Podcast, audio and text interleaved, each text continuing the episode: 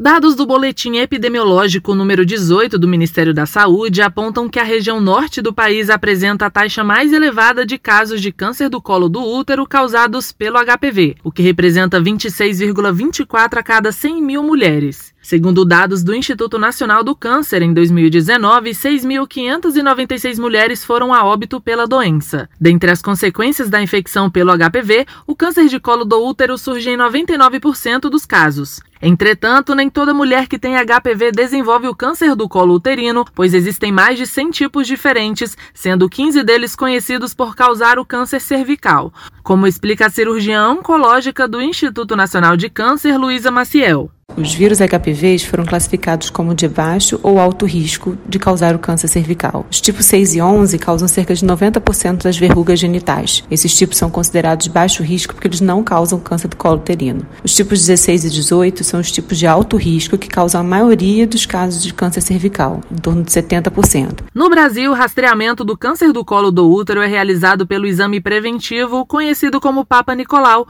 oferecido de forma gratuita pelo SUS. A técnica de saúde da Mulher da Secretaria Municipal de Saúde de Boa Vista, em Roraima, Gabriele Almeida Rodrigues, explica que após a identificação da doença em mulheres, a paciente passa a ser acompanhada pelo Estado. Quando detectamos alteração nos exames citopatológicos, nós encaminhamos para o centro de referência estadual, onde ele vai estar tá fazendo os exames, os histopatológicos, para verificar realmente se essa mulher tem alguma lesão é, cancerígena. Então, a partir daí, o acompanhamento ele fica pelo centro de referência estadual e, se confirmado, ele passa para a UNACOM, é a unidade de referência oncológica do estado. A melhor maneira de se proteger contra o HPV, que pode evoluir para câncer do colo do útero é tomar a vacina contra o vírus. No Brasil, a vacinação é gratuita em meninas de 9 a 14 anos e meninos de 11 a 14 anos. Pessoas imunossuprimidas de 9 a 26 anos também entram no quadro de vacinação. Reportagem Laísa Lopes.